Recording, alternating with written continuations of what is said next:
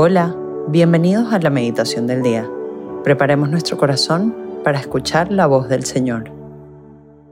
En el nombre del Padre, del Hijo y del Espíritu Santo. Amén. Ven Espíritu Santo, llena los corazones de tus fieles y enciende en ellos el fuego de tu amor. Envía tu Espíritu Creador y renueva la faz de la tierra.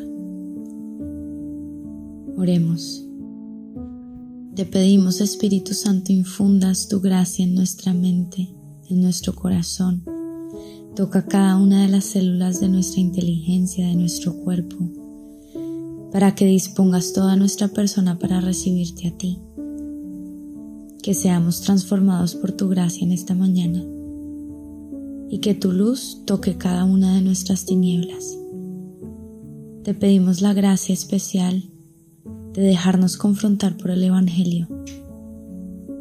Que no tengamos miedo a hacer cambios en nuestra vida para amarte más a ti y construir nuestra vida sobre esa roca que eres tú.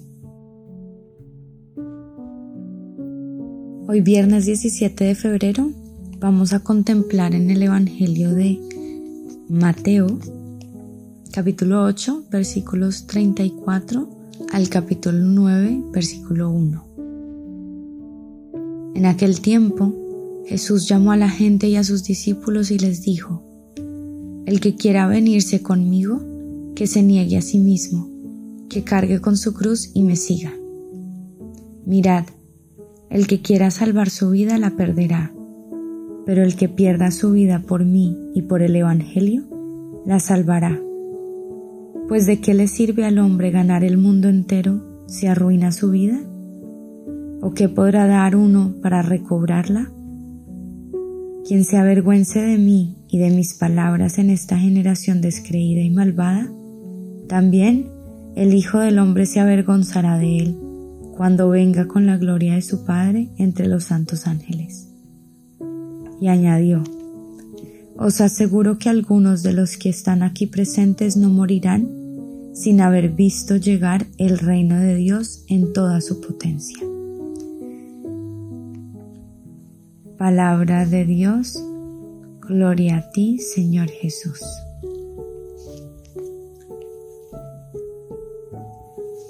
Hoy los quiero invitar a mucho silencio. Es muy probable que sea una meditación corta porque basta con una o dos preguntas. Preguntas muy confrontativas, pero hacérselas y quedarse en silencio para que este tiempo valga la pena y para que nuestra vida valga la pena. Definitivamente el Evangelio de hoy es muy confrontativo y quien se confronta tiene el cambio, la madurez y, nuestro crecimiento al alcance. Y por eso hoy dejémonos confrontar por este Evangelio, entendiendo que el Evangelio es una buena nueva, siempre son buenas noticias, la noticia de nuestra vida. En este momento acabamos de escuchar muy buenas noticias, la que estábamos esperando siempre. Es el periódico en donde siempre vamos a encontrar que lo que le hemos llevado a la práctica es nuestra más grande felicidad. Y por eso preguntémonos, y lo voy a hacer en primera persona, em,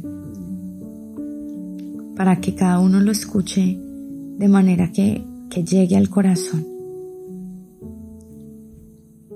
¿De qué te sirve hacer todo lo que haces? Si eso te lleva a perder o descuidar la única relación trascendental de tu vida. Si ganas el mundo pero pierdes a Dios, no construyes sino desparramas. Y visualiza eso, desparramar, desordenar, crear caos. Si el trabajo implica armonizar, construir para crear fluidez, y para que todos podamos llegar a la plenitud, que el trabajo implica hacer belleza, hacer bello las cosas, para que podamos disfrutar y deleitarnos. Quizá el Evangelio de hoy está diciendo, ¿realmente lo que haces es armonizar el mundo? ¿Realmente lo que haces es poner más belleza para que los demás encuentren a Dios en esa belleza que construyes todos los días?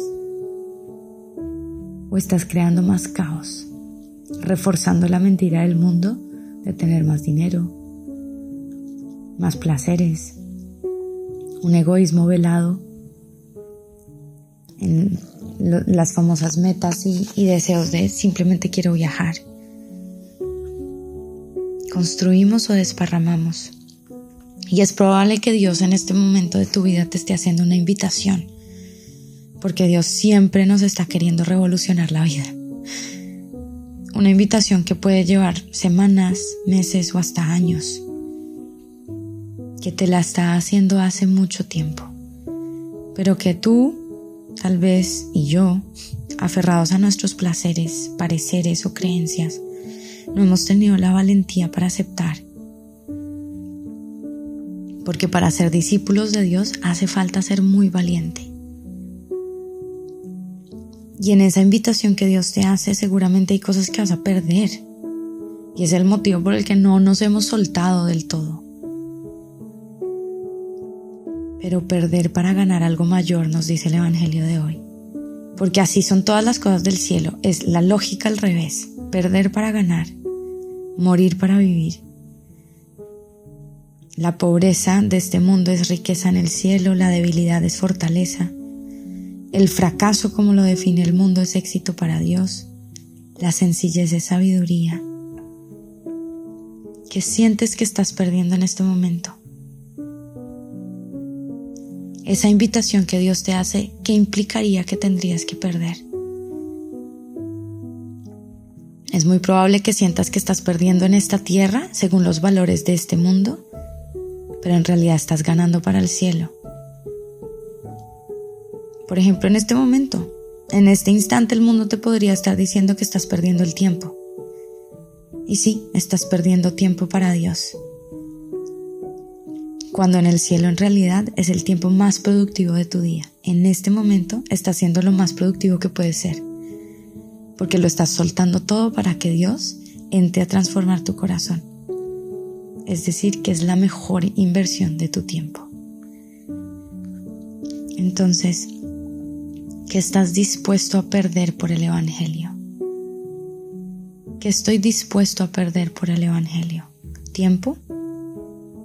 dinero, amistades, comodidad, seguridad, no tener todo bajo control y no sentirme del todo seguro porque no sé muy bien a dónde voy ni para dónde me va a llevar esto.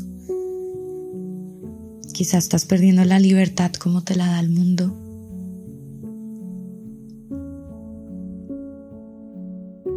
perdemos solo para ganar 70 veces más o 200 veces más o 700 mil millones veces más, porque así es Dios. Dios es abundancia, es generosidad, es sobreabundancia.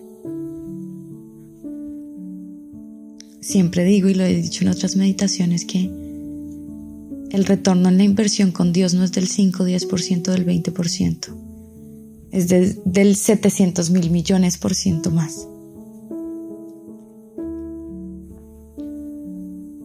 Espíritu Santo, permítenos hacernos esta pregunta y abre nuestros oídos para que podamos hacer esta pregunta y tú llévanos a la respuesta. Si incluso eso nos lleva a unos cambios importantes de nuestra vida, danos la gracia de la valentía para acoger esos cambios que tú nos pides hoy. Y hoy, Señor, ¿Qué tengo que perder para ganarte a ti? Te pedimos, Padre, que esta buena semilla que hoy quieres regar en el jardín de nuestra alma no caiga en terreno pedregoso, sino en terreno fértil, para que dé mucho fruto para la vida eterna. Amén.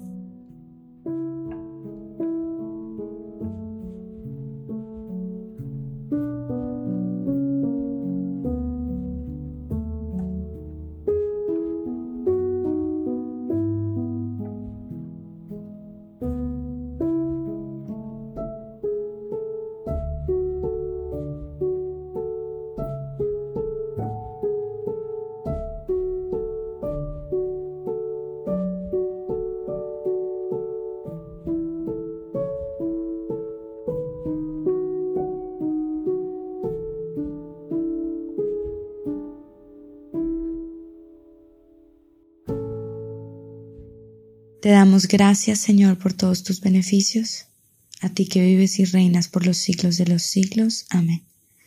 Cristo Rey nuestro, venga a tu reino. María, Reina de los Apóstoles, enséñanos a orar. En el nombre del Padre, del Hijo y del Espíritu Santo. Amén.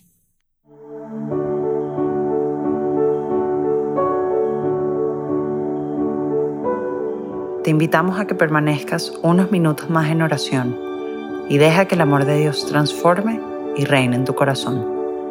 Nos escuchamos mañana.